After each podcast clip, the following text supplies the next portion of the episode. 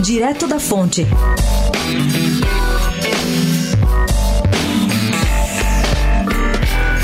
O presidenciável Geraldo Alckmin deve se encontrar hoje com o empresário Josué Gomes e é grande a chance de emplacá-lo como vice da chapa presidencial tucana. Se o fizer, vai dar enfim à sua candidatura uma consistência que estava lhe faltando. O problema agora passa a ser dos rivais, que aparentemente estão num admirável atoleiro. A coluna repassou as candidaturas que de fato contam e eis o que levantou. Ciro Gomes tentou o próprio Josué, gostaria também de ter Márcio Lacerda, mas não está conseguindo. Conclusão, repassou a missão ao seu partido, o PDT. Bolsonaro, que já falou do assunto com um general e com um pastor, convidou ontem Janaína Pascoal. Ela pediu uns dias para pensar. No PT, seja com Lula ou com Haddad, o nome mais mencionado é o de Manuela Dávila, que vem resistindo à ideia porque ela própria é candidata ao Planalto. Álvaro Dias do Podemos delegou sumariamente ao seu aliado, o PRB. Marina Silva, que já falou antes com Roberto Freire, mal começou a fazer contatos agora com Maurício Randes do PROS. Essa indefinição geral é mais um exemplo da desarrumação completa dos partidos no país.